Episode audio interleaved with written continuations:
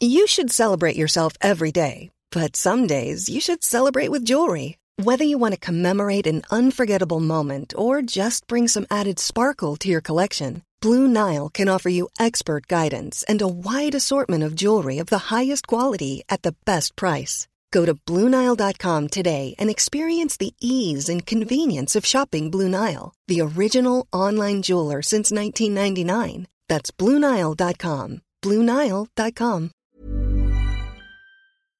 Heraldo Radio. La HCL se comparte, se ve y ahora también se escucha. El dedo en la llaga. Había una vez un mundo en el que nadie creía. Un país de historias inexplicables. Una nación con personajes asombrosos. Santo Tomás tenía razón. Hay que ver para creer. El México increíble, las verdades que duelen, la voz de los que callan, el dedo en la llaga. Infórmate, diviértete, enójate y vuelve a empezar. El Heraldo Radio presenta El Dedo en la Llaga con Adriana Delgado. No me digas voy donde quieras estoy, eres la única que mueve mis sentidos, por eso te quiero. Y eres mi adoración, y tú eres mi sol, cosita linda, tu sonrisa me transforma y me lleva al cielo. Por tus ojos me muero, daría la vuelta al mundo entero. Eres la razón de mis cuentos. Doy gracias al cielo por poder quererte como yo te quiero. Sueño, tú eres mi sueño.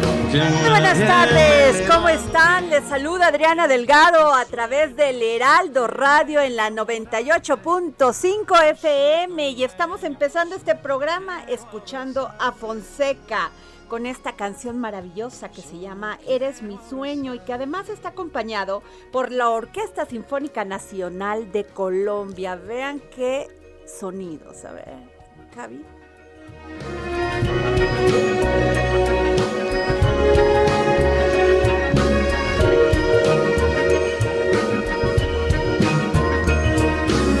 Bueno, ¿y qué les digo? Que no se olviden, seguimos en esta campaña de concientización del cáncer de mama. Por favor, mano al pecho, tres minutos al mes suman años de vida. Durante el mes de octubre, Heraldo Media Group lanza su campaña para la sensibilización sobre el cáncer de mama de la mano de la Fundación CIMA para la concientización del padecimiento y en alianza con la Fundación Teletón en apoyo al tratamiento para adultos de esta enfermedad. No solamente a las mujeres ¿eh? les da cáncer de mama, también a los hombres. Así que hay que estar muy consciente de esta enfermedad y lo terrible que es padecerla. Así que mano al pecho. Bueno, eh, con 73 votos de los 79 magistrados, Rafael Guerra Álvarez ganó la votación para continuar con, como presidente del Poder Judicial de la Ciudad de México para el periodo del 1 de enero del 2022 al 31 de diciembre del 2025. En una sesión pública del Pleno del Tribunal Superior de Justicia, presidida por el magistrado decano Enrique Sánchez Sandoval, por mayoría determinaron que Guerra Álvarez continúe al frente también del Tribunal Superior de Justicia de la Ciudad de México. ¿Y qué quieren? Estoy sumamente feliz porque el Heraldo Media Group gana el segundo lugar en la séptima edición del premio Sanofi Pasteur, Vacunar para dar oportunidades. El trabajo reconocido es de nuestro compañero reportero Gerardo Suárez, quien narra la historia de Rita, una enfermera del IMSS que hasta ese momento había vacunado a 1.500 personas y comparaba su labor con ir a la guerra. La nota fue publicada el 26 de febrero del 2021 en el Heraldo Diario y la premiación se llevará a cabo el 28 de octubre a las 17 horas de forma virtual. Muchas felicitaciones a Gerardo Suárez, muy, o sea, gran trabajo periodístico.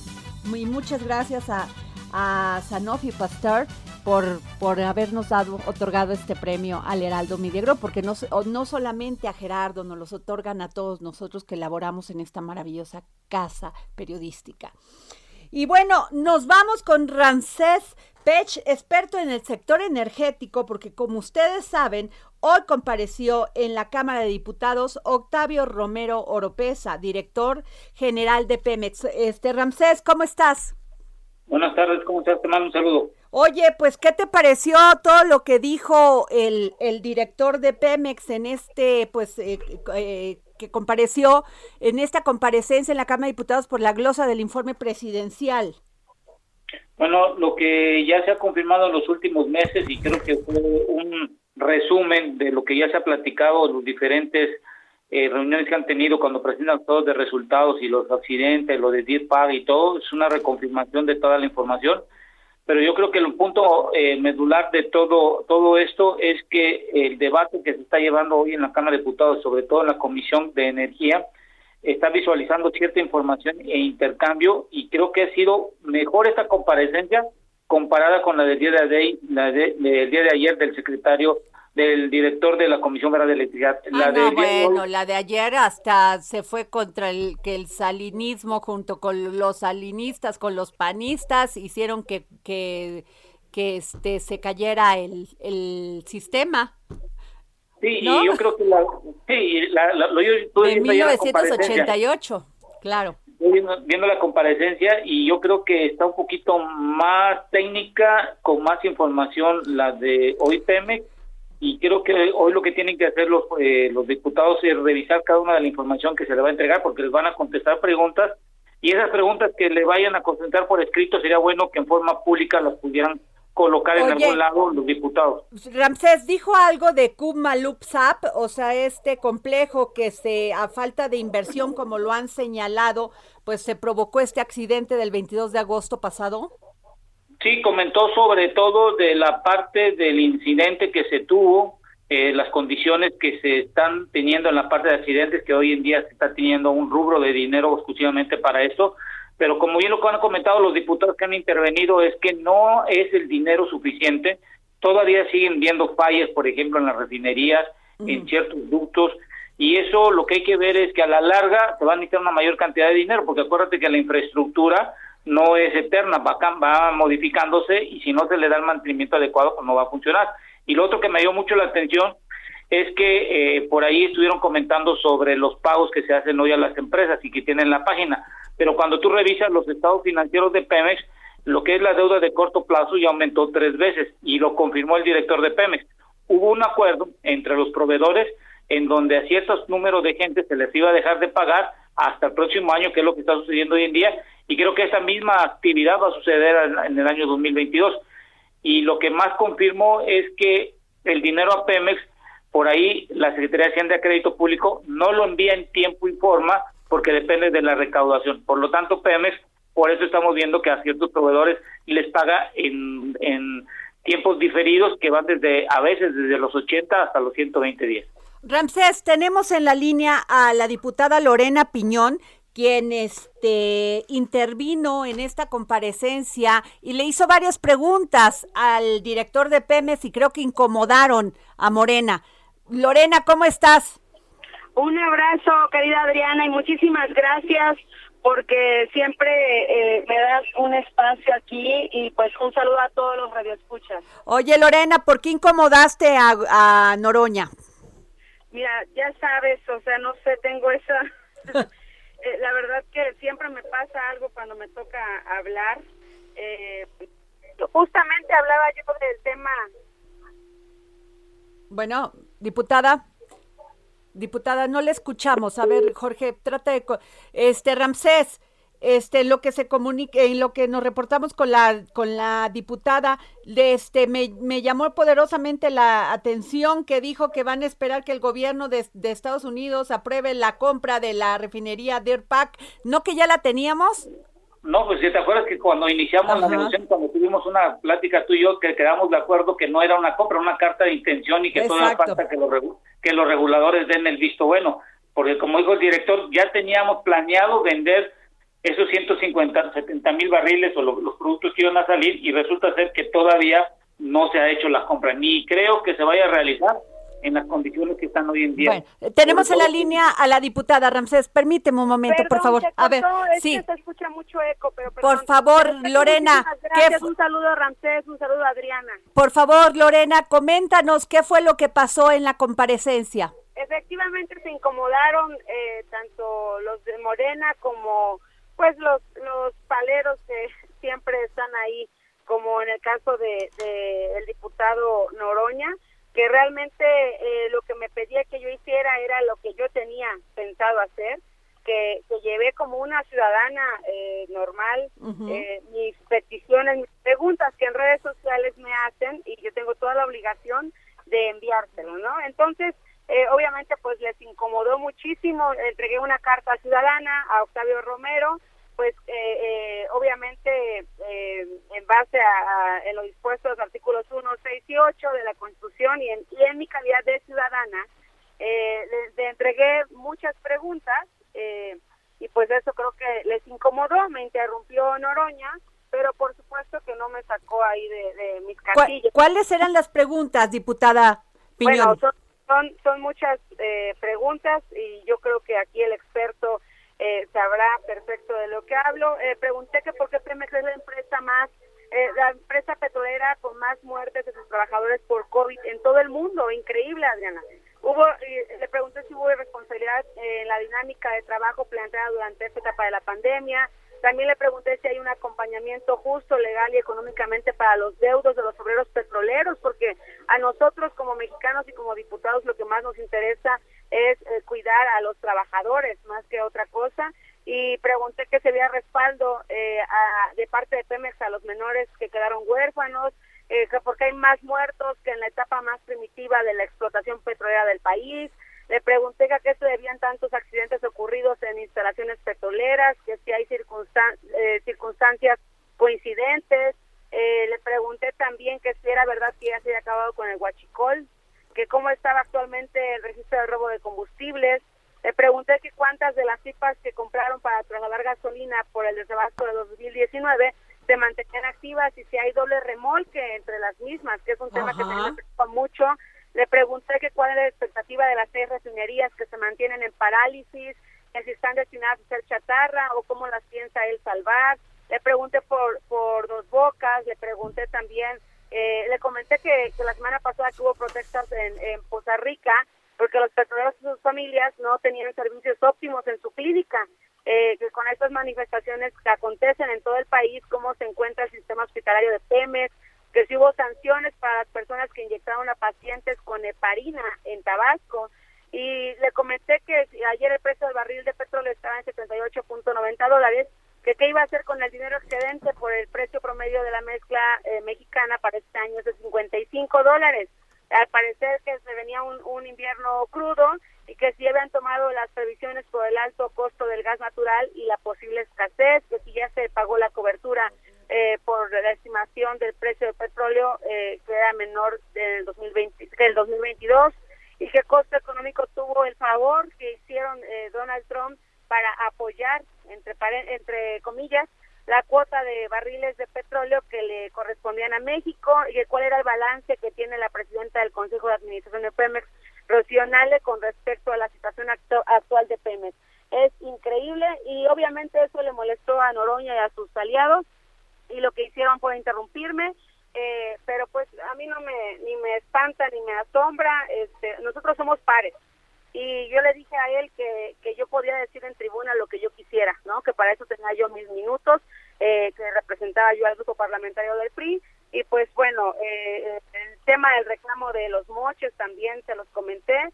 Y, le decía yo a Noroña que él trata de hacer show para que el día de mañana en lugar de aparecer este eh, las notas de, de corrupción que se hablara del, de los shows que él hace, ¿no? Entonces, claro. este, a mí no me deslumbra nadie por muchos gritos que expresen.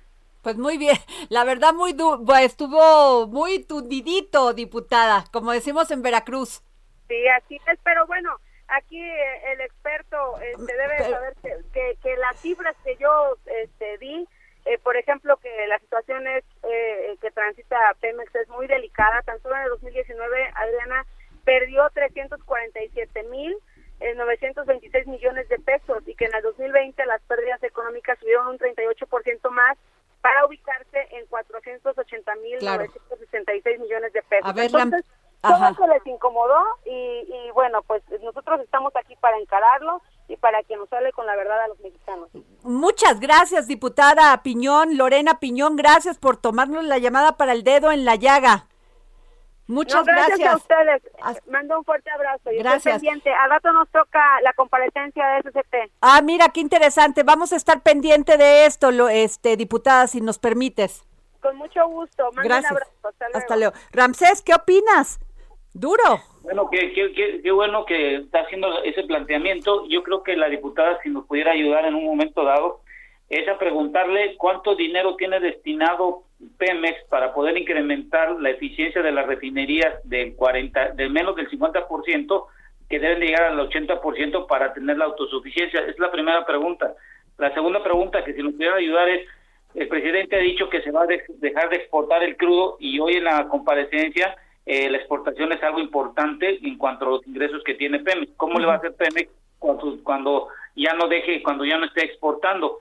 Y en, y en tercer lugar, porque pudieran de favor todas las preguntas que quedaron por escrito y que no se pueden visualizar eh, porque se queda eh, e, esta comparecencia en forma pública, pero las preguntas que se hicieron por escrito, que en la Gaceta de, de, de, la Cámara de Diputados, cuando les, contesta, les contesten, bueno, que, que nos hagan el favor al público, que nos que las coloquen para que las podamos nosotros revisar y evaluar cada una de ellas, porque hay muy buenas preguntas que se hicieron. Pues muchas gracias, Ramsés, gracias, experto en el sector energético, gracias por tomarnos la llamada y gracias por tus comentarios siempre muy acertados. Y ahora estas preguntas se las vamos a hacer, se las pasaremos a, a la diputada Lorena Piñón. Gracias. Gracias. Bueno, a ver, me da muchísimo gusto tener esta invitada de lujo porque hoy asistí a un desayuno que me hizo el favor de invitarme Ninfa Salinas, presidente de los consejos consultivos del Grupo Salinas, y tuve la oportunidad de escuchar, fue un desayuno de mujeres del Grupo Salinas, tuve la oportunidad de escuchar a Aide Macías Guzmán y todo lo que ella decía y su trayectoria, lealtad y honestidad lealtad a la empresa, profesionalismo, ejecución impecable. O sea, la verdad, no tengo más que decir qué maravilla. Aide, ¿cómo estás? Muy, muy bien, Adriana. Mucho gusto otra vez saludarte. Oye, Aide, la verdad tu trayectoria es impresionante. Primero porque estoy este, leyendo que no te desilusionaste cuando te dijeron que por ser mujer no podías obtener un puesto del nivel de que tienes, porque además déjenme decirle que Aide es directora de estrategia de cobranza y crédito para Latinoamérica de Banco Azteca, nada más. Así, nada más de sencillo. Así es, Adriana. ¿Qué, ¿Cuál ha sido tu trayectoria, Aide? ¿Qué les puedes decir a las mujeres que quieren ocupar estos puestos tan importantes? Primero que los puestos son para para los que se la ganan, ¿no? Este, yo he trabajado en una tierra de hombres, en una tierra donde donde solamente el puesto era únicamente para hombres y bueno, me dan esta oportunidad de de este, de, de ser este eh, gerente de cobranza, donde no había un solo gerente de cobranza en toda la República Mexicana y bueno, yo fui fui de las primeras. Me ha tocado ser pionera en muchos, en muchos este proyectos del grupo y bueno, no tengamos miedo a ser pioneros, ¿no? Como pionera he sentido observada por mucha gente, pero también como pionera te da la, esa oportunidad de desarrollarte, poner tus ideas, ser creativa y sobre todo seguir eh, desarrollando a más mujeres, ¿no? Claro. eso, es para mí lo más importante y no solo mujeres, porque también hombres. Me ha tocado desarrollar a mucha gente creo que eso es lo más valioso que yo tengo de mi carrera. Aide, estuviste en Perú dirigiendo la estrategia de cobranza durante la pandemia en circunstancias muy extremas, pues todo lo que ha pasado con esta situación de la pandemia a nivel mundial y este y varios proyectos en los que has participado durante ¿cuántos años llevas en el grupo Salinas? Tengo 19 años, yo nací con Banco Azteca y este este año que viene voy a cumplir 20 Sí, estuvimos en Perú llevando la estrategia de cobranza. Imagínate estar en un país donde no es el tuyo, pues no tenía opción de enfermarme, ¿no? Entonces, pues tuve que decir, no me voy a enfermar, gracias a Dios no me enfermé, pero pudimos salir y convencer a la gente a que, a que saliera a cobrar. Fue el único banco que pudo salir a cobrar en, en, en esta situación que estábamos. Y déjame decirte que también fui en tiempos de, de pandemia en Perú, había días que salían mujeres y había días que salían hombres. Entonces el día que salían hombres me tuvieron que conseguir un permiso especial para yo poder salir a cobrar. Oye, Aide, ¿y qué importante es estas, esta, esta política que tiene Ninfa Salina al interior del grupo Salinas de este empoderamiento de equidad, de igualdad, siempre eh, este, con base en el trabajo, en el espíritu, en la pasión, en la entrega total. Sí, muy importante. Mira, yo yo he sido afortunada de estar en este banco. Yo siempre he dicho que, que el banco lo hicieron para mí. Eh, yo como mujer eh, he podido desarrollarme en, en, todos los aspectos, ¿no? Y, y, y, y, lo más importante es que pues yo no he visto diferencias entre entre compañeros este y yo no o sea los puestos han sido para todos y, y se y se los han dado al que se lo ha ganado no he, he, concursado para varios puestos y pues yo lo he ganado gracias a mi trabajo y a mi y a mi a mi desarrollo y creo que eso es importante para las mujeres la seguridad que uno tenga y la confianza en que uno tenga en uno mismo no no tiene que haber límites Claro. ¿no? Los límites se los pone uno. Es cierto, porque luego este nos victimizamos cuando están las oportunidades y hay veces que las mujeres pues bueno, las situaciones eran complicadas, pero pero este ahora en estos tiempos yo creo que se dan más oportunidades y lo que yo vi hoy es escuchando a todas estas mujeres en este desayuno es que todos hablaban de sí, tengo tuve que tomar la decisión de dejar una casa, a veces hijos, pero pues seguir mi trabajo, dando lo mejor de mí misma, dando mi profesionalismo, siendo profesional, estudiando, este dando lo mejor, vaya. Así es, creo creo que los límites los tiene uno en su cabeza y, y, y, este y la y la motivación viene viene de tu familia, viene de tu de tu de, de, sobre todo eso de la familia. Si si no ¿Tú eres madre Aide? No, no soy mamá, ah. pero tengo nueve sobrinos ah, y tengo igual, soy hija como de si familia, los tuvieras, claro. Sí, entonces como si los tuviera, pero pero soy una hija de familia y creo en la familia y, y este y nos toca seguir sembrando esos valores que nuestros papás nos dieron a nosotros, ¿no? De constancia y dedicación. Sí, o sea, ¿tú crees que no hay escenarios limitantes para una mujer? No, creo que, que, los límites los tenemos en la cabeza nada más. No, no, no creo que haya escenarios limitantes y, y podemos llegar hasta donde hasta donde nosotros querramos, ¿no? E, el, el, trabajar con hombres para mí ha sido muy muy bueno, o sea, yo he podido trabajar muy bien con ellos y este y y cuando trabajamos en equipo y trabajamos para un mismo objetivo eh, llega el momento en el de no es hombre ni mujer, somos compañeros y somos colaboradores, estamos para un, para llegar al mismo al mismo fin o al mismo resultado. Entonces, ¿tú consideras que el Banco Azteca, el Grupo Salinas, es un grupo empresarial donde se sientan todas las condiciones para que se asientan todas las condiciones para que una persona, una mujer pueda crecer? Así es, yo yo yo lo considero y yo lo he vivido en carne propia, ¿no? Porque lo que te digo es eh, mis los puestos que he tenido han sido eh, convocados para cualquier persona, ¿no? Entonces los he ganado y este y los he ganado gracias a mi trabajo, gracias a mi trabajo, a mi esfuerzo y a mis resultados. Pues Aide, eh, contador público Aide Macías, directora de Estrategia de Cobranza y Crédito para Latinoamérica de Banco Azteca, muchas gracias por tomarnos la llamada para el dedo en la llaga. Muchas gracias, Adriana. Muchas gracias, Aide. Pues una mujer talentosa, valiente, eh, que además contribuye todos los días al desarrollo de este país. Así es. Y vamos a seguir haciendo entrevistas de mujeres de veras talentosas, impresionantes, inteligentes y que además nos mandan un impulso, así con su pasión y su emoción a que se salgamos adelante todos los días. Nos vamos a un corte y regresamos aquí al dedo en la llaga. Poder quererte como yo te quiero, sueño, tú eres mi sueño, que nadie me levante. Y entre tus sueños yo quiero enamorarte. A Adriana Delgado en su cuenta de Twitter, arroba Adri Delgado Ruiz.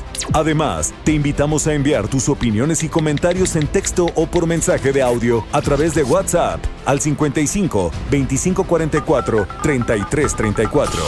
Y si quieres escuchar El Dedo en la Llaga de El Heraldo Radio, en cualquier momento y donde quiera que te encuentres, descarga el podcast disponible en Spotify y iTunes. Heraldo Radio. La HCL se comparte, se ve y ahora también se escucha.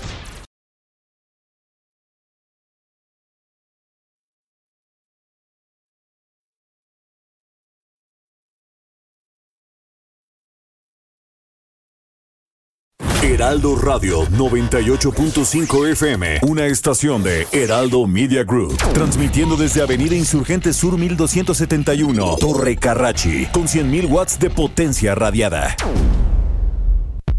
Sigue a Adriana Delgado en su cuenta de Twitter en arroba Adri Delgado Ruiz. Y envíanos tus comentarios vía WhatsApp al 55 25 44 33 34 o 55 25 02 21 04.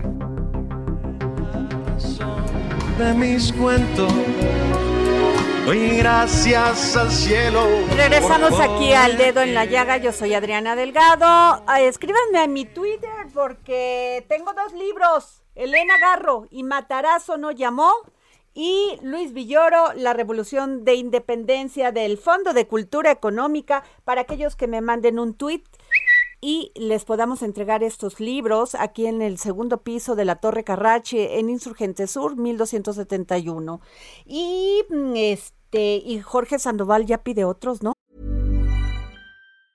When you're ready to pop the question, the last thing you want to do is second guess the ring. At BlueNile.com, you can design a one-of-a-kind ring with the ease and convenience of shopping online. Choose your diamond and setting. When you find the one, you'll get it delivered right to your door. Go to Bluenile.com and use promo code LISTEN to get $50 off your purchase of $500 or more. That's code LISTEN at Bluenile.com for $50 off your purchase.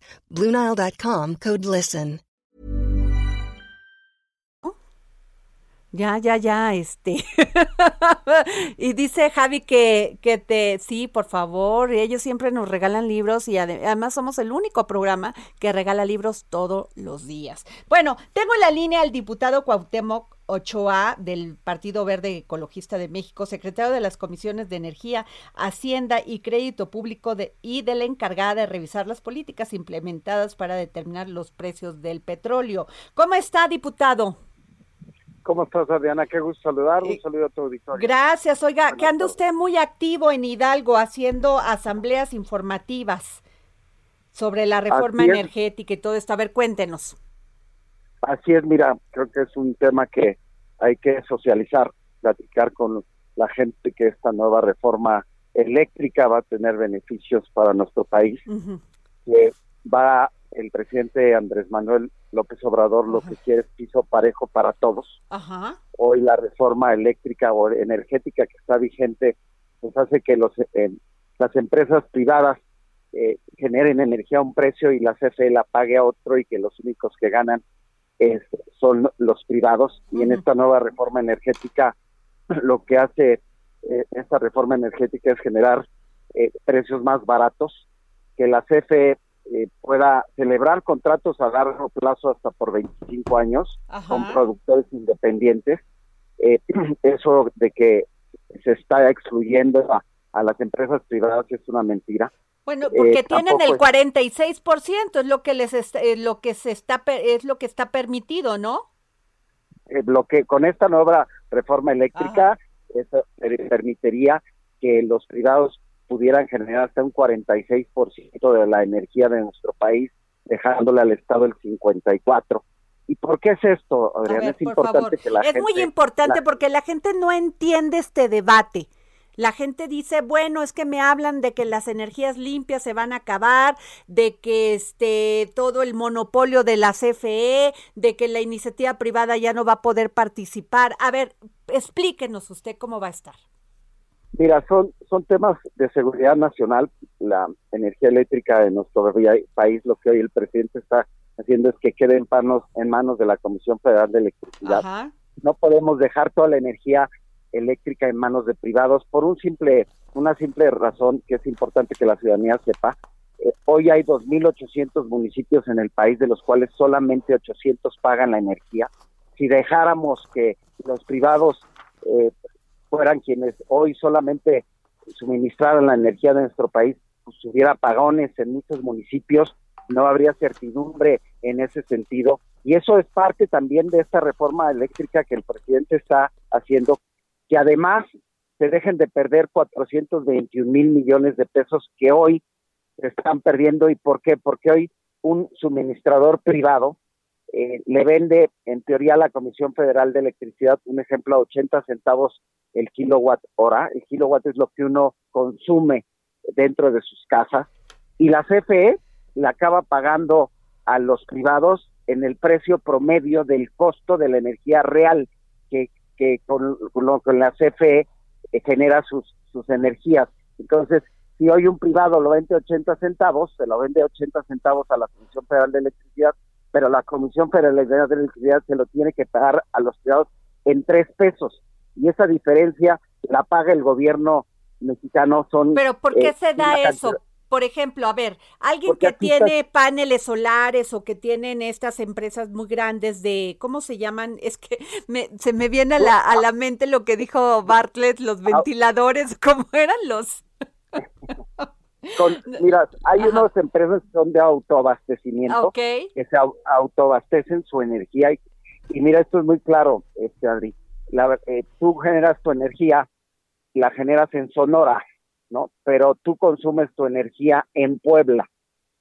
La red de transmisión hace que la energía vaya de un lado a otro y lo que ellos argumentan es que yo te estoy entregando energía aquí en Sonora y la estoy consumiendo en Puebla, pero quien se encarga de la transmisión de esa energía es la Comisión Federal de Electricidad y es quien paga esos costos que los privados no pagan. Y eso es el reclamo que hoy... Que eso es eh, parte de los contratos leoninos que dijo el pres que comentó el presidente. Ah, ok, ok, ya Exactamente, entonces hoy la CFE tiene que absorber o subsidiarle a los privados la conexión o la transmisión de la energía.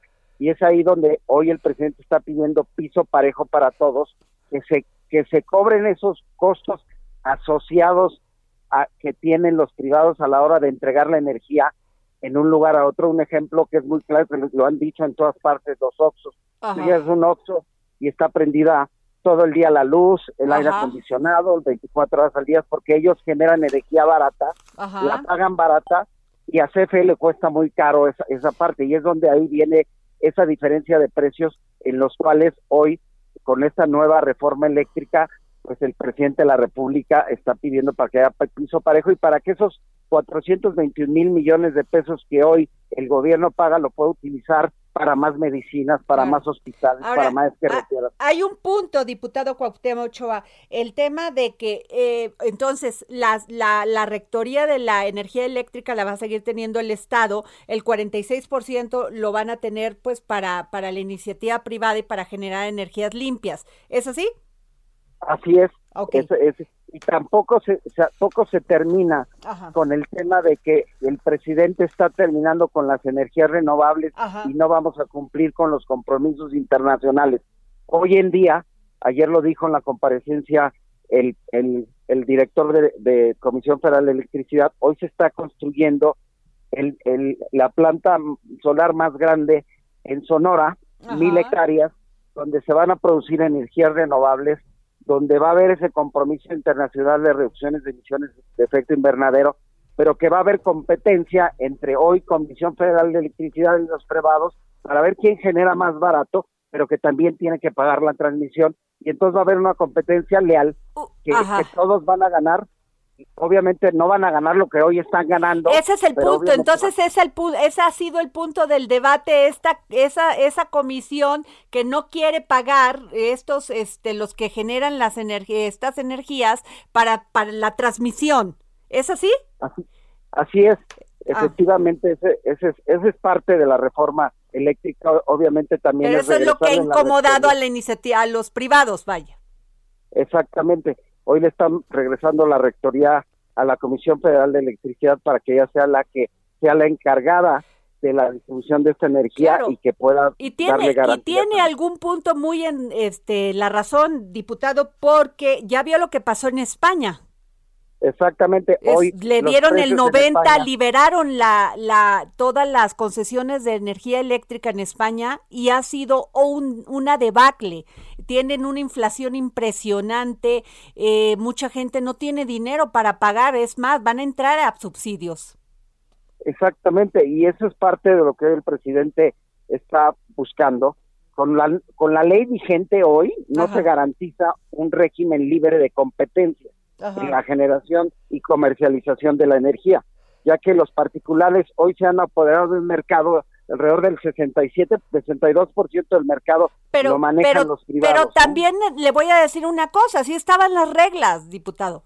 Que haya sido bueno o malo, pues así estaban las reglas. Así era, exactamente, y, por eso, eh, el, bueno, en la, en la anterior legislatura, legisla, legislatura, legislatura, perdón, ah, se trató de modificar a través de un reglamento, pero como era una modificación constitucional hubo muchos amparos.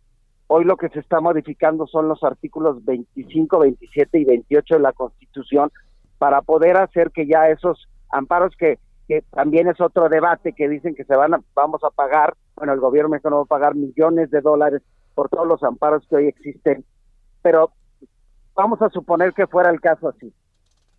No, con, con un año de pago del subsidio que se tenía, se pagan los amparos. Y los próximos años el gobierno mexicano va a tener eh, recurso, ¿no? Pero si se gana, si se pa si pasa la contrarreforma eléctrica, pues adiós amparos. Ahí se acaba toda la litis. Por eso se hizo una reforma o se está tratando de hacer una reforma constitucional para poder hacer que esos amparos no procedan, ¿no? Oiga, diputado, a ver, pero yo le quiero hacer otra pregunta. Me la contesta, ¿eh? Por favor. Claro que sí. ¿Quiere usted ser candidato? ¿Quiere usted ser gobernador de Hidalgo? Miren, eso pues, ya, no me vaya a contestar como todos, porque de veras. Bueno, claro que quiero ser gobernador, tengo la capacidad, quiero eh, hacer un, quiero estar en la construcción de una nueva democracia, eh, compartir la transformación que el presidente de la República Andrés Manuel está haciendo, pero una transformación no puede venir si no viene de la mano de un, de un desarrollo económico, de que la gente tenga mejores oportunidades, de que hoy la energía pueda pagarse más barata, de que podamos generar desarrollo económico. Y eso es lo que hoy yo con, con, su diputado, con Cuauhtémoc Ochoa, pueden tener, ¿no? Yo estoy trabajando todos los días con fuerza y sin pausa en beneficio de los hidalguenses pues y en esta construcción de poder generar una una estructura importante en nuestro estado, ¿no? Acuérdense que ahora el que se mueve sale en la foto. Oiga, pues diputado. Pues ojalá que así Pues este, ojalá lo veamos en la boleta. Gracias, diputado Cuauhtémoc Ochoa, secretario de la Comisión de Energía, Hacienda y Crédito Público y de y la encargada de revisar las políticas implementadas para determinar los precios del petróleo. Gracias, diputado. Te, mando un fuerte abrazo y un saludo a tu auditorio. Hasta luego. Bueno, pues ahí está.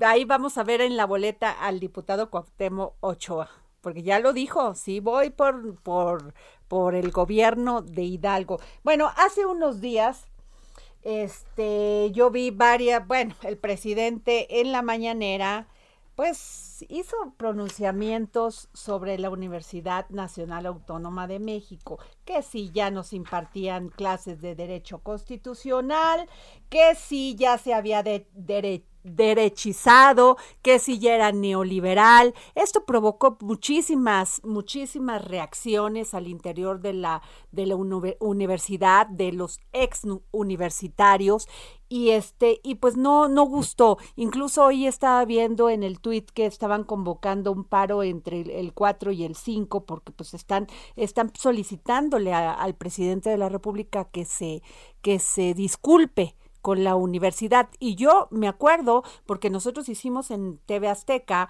un documental de 1988 y la verdad, eh, todo mundo, pues, este, todas las personas que estaban en este meeting de Cuauhtémoc Cárdenas eran universitarios.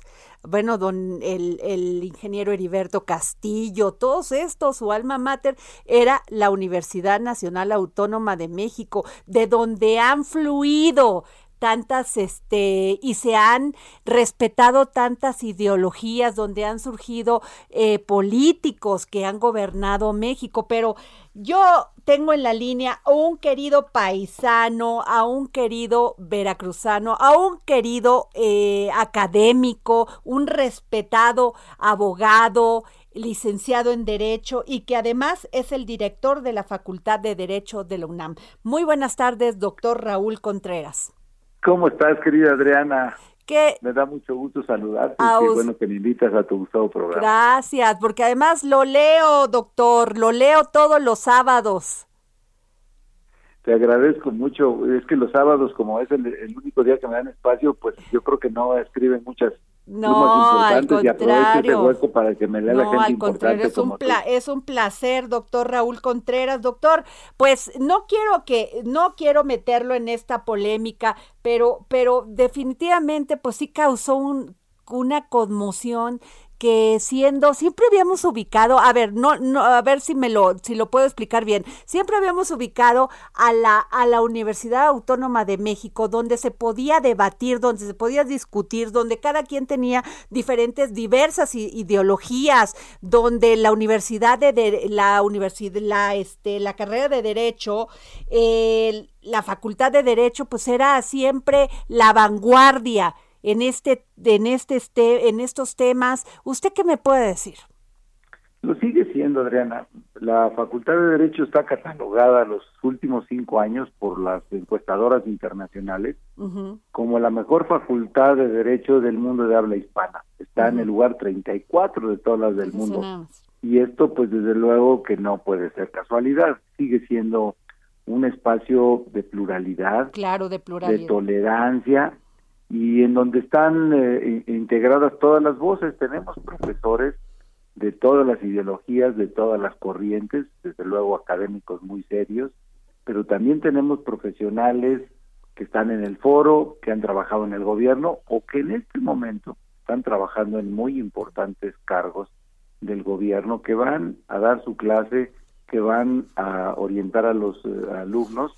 Todos los alumnos de mi facultad son mayores de edad entonces ellos a partir del segundo semestre escogen con qué profesor se pueden inscribir y pueden tomar clase con un profesor de una ideología y la siguiente con otro de una ideología completa, porque lo que buscamos es que precisamente tengan la universalidad del pensamiento para que ellos puedan formar su propia opinión, su propio criterio y tomar su destino. Así de sencillo. Y además, eh, esto que no se daban clases de derecho constitucional, me pareció así como muy contradictorio porque pues si estás estudiando derecho, lo primero que tienes que estudiar es la constitución.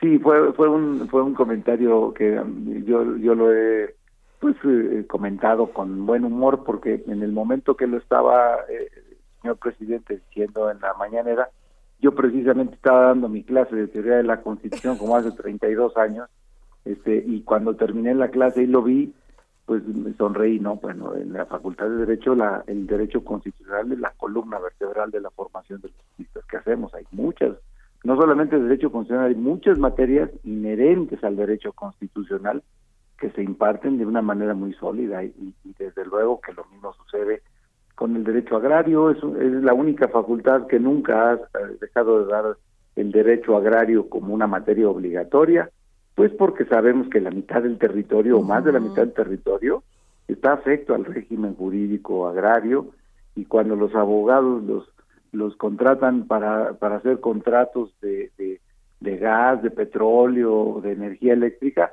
pues necesitan saber derecho agrario para que puedan este, ser buenos asesores de, sus, de las compañías y puedan hacer este, las inversiones de manera importante. Totalmente de acuerdo.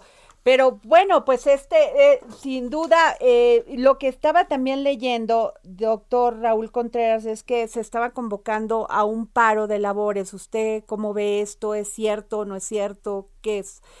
¿Cuál es, la verdad? Una, es una invitación que, que, anduvo circulando en redes, que no está suscrita, ah, okay. que ningún grupo la está eh, impulsando.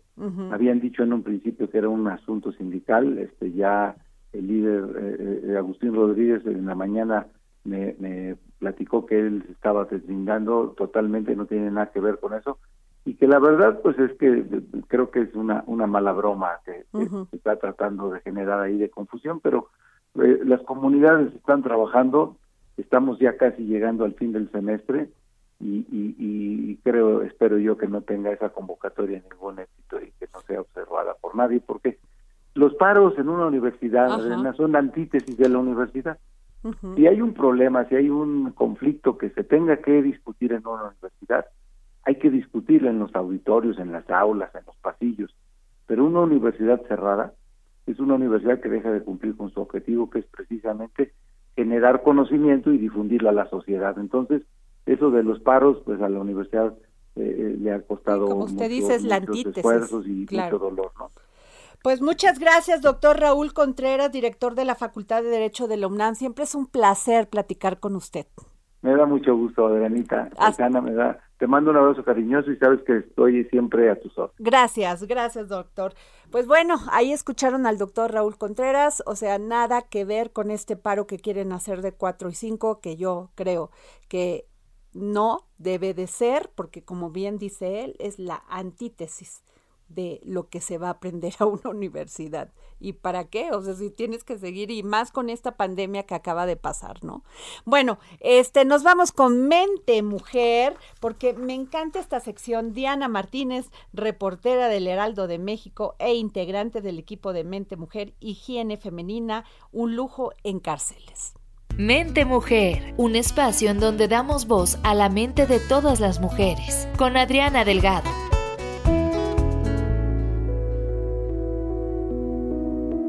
¿Qué tal Adriana? Te saludo con gusto a ti y a los amigos de El Dedo en la Llaga. Pues lamentablemente en las cárceles mexicanas los productos de higiene menstrual son considerados artículos de lujo. Debido a la falta de estos insumos, pues las internas se ven obligadas a usar calcetines, un pedazo de tela, incluso una toalla sanitaria durante más de 48 horas. La Comisión Nacional de los Derechos Humanos realizó eh, visitas eh, en prisiones en las que hay mujeres. Desde agosto de 2020, eh, una visitadora acudió al centro penitenciario de San Francisco Cobén, esto en Campeche, y observó que daban toallas sanitarias gratuitas. Sin embargo, cuando les preguntó a las internas, estas aseguraron que los productos se habían colocado un día antes de la visita, ya que en realidad no les daban esos insumos, por lo menos los insumos necesarios para su menstruación. Casi dos meses después, personal del organismo nacional acudió al Centro de Reinserción Social Femenil de Tijuana, esto en Baja California. Las mujeres también señalaron el alto costo de las toallas femeninas en la tienda que hay en prisión, pues ocho piezas tienen un costo de 41 pesos. En otras cárceles a las internas de recién ingreso no les dan las toallas sanitarias, solo las venden al interior de forma individual y no en paquete, lo que resulta más costoso. Eh, esto obligó a la CNDH a cuestionar a las autoridades penitenciarias de varias prisiones, pues eh, sobre la partida presupuestal, si existe esta partida presupuestal, varias prisiones reconocieron que no existe la partida presupuestal para adquirir estos productos y por eso dependen de, de lo que les donan o también también de lo que los familiares de las internas pueden llevar. En el caso de la prisión, la única prisión federal femenil, que es el Centro Federal de Readaptación Social en Coatlán del Río, Morelos, ahí se informó que mensualmente a las mujeres que están privadas de su libertad se les dan 15 toallas, 10 son, eh, forman parte de un contrato eh, celebrado con una empresa, 5 más son por donación. En el caso de que alguna interna presente alteraciones en su ciclo menstrual, se le realiza una, una valoración médica y se le da incapacidad de toallas para que les den más y, y también papel higiénico extra, pero pues esto nunca es suficiente, Adriana. En caso de que exista una reacción alérgica a las toallas, el área médica les prescribe tampones, sin embargo, pues la entrega de estos tampones eh, es tardada porque eh, estos no son un producto que forme parte del contrato con la empresa que les da el servicio. Y bueno, derivado de esta situación de las mujeres en reclusión, la CNDH realizó la investigación de oficio, derivó en una recomendación, la 35 diagonal 2021, ordena el organismo nacional tanto a los gobernadores como a la jefa de gobierno de la Ciudad de México que se incluya en el próximo proyecto de presupuesto de egresos que presenten ante el Poder Legislativo una propuesta para que se asigne a las autoridades penitenciarias el recurso para comprar productos de higiene menstrual suficientes para que estos se puedan dar eh, de forma gratuita no solo a las internas, sino también a las mujeres que acuden de visita, los mandatarios estatales, también el comisionado de prevención y readaptación social, así como el secretario de la Defensa Nacional, esto eh, por, por las prisiones militares, en un plazo máximo de seis meses deben evaluar si es viable el uso de copas menstruales y de ser así se les deben proporcionar a las internas, también se les debe explicar cómo se usan eh, y en qué consiste su limpieza. En el caso de la Procuraduría Federal del Consumidor de, la Profeco, eh, ordena a la CNDH que se firmen convenios para que se verifique que estas tiendas que, que hay al interior de las prisiones no rebasen el precio máximo establecido en los productos de higiene menstrual. Mente Mujer, la voz que inspira. Y bueno, pues este seguimos pendiente de esta comparecencia de el creo que ya acabó la del director general de Pemex, Octavio Romero Oropesa, y como nos dijo la diputada Lorena Piñón, pues inmediatamente viene la de el de SCT, la Secretaría de Comunicaciones y Transportes, que pues se va a poner interesante. Así que pues muchas gracias, gracias por habernos este, sintonizado aquí en la 98.5. Yo soy Adriana Delgado. Por favor, mándenme el tweet para que se lleven estos libros, La Revolución de Independencia de Luis Villoro y Elena Garro de, y de Elena Garro y Matarazo no llamó. Nos vemos. El Heraldo Radio presentó El Dedo en la Llaga con Adriana Delgado. Heraldo Radio. Hey, it's Paige DeSorbo from Giggly Squad. High quality fashion without the price tag. Say hello to Quince. I'm snagging high-end essentials like cozy cashmere sweaters, sleek leather jackets, fine jewelry, and so much more. With Quince being 50 to 80% less than similar brands. And they partner with factories that prioritize safe ethical and responsible manufacturing. I love that. Luxury quality within reach. Go to quince.com slash style to get free shipping and 365 day returns on your next order. quince.com slash style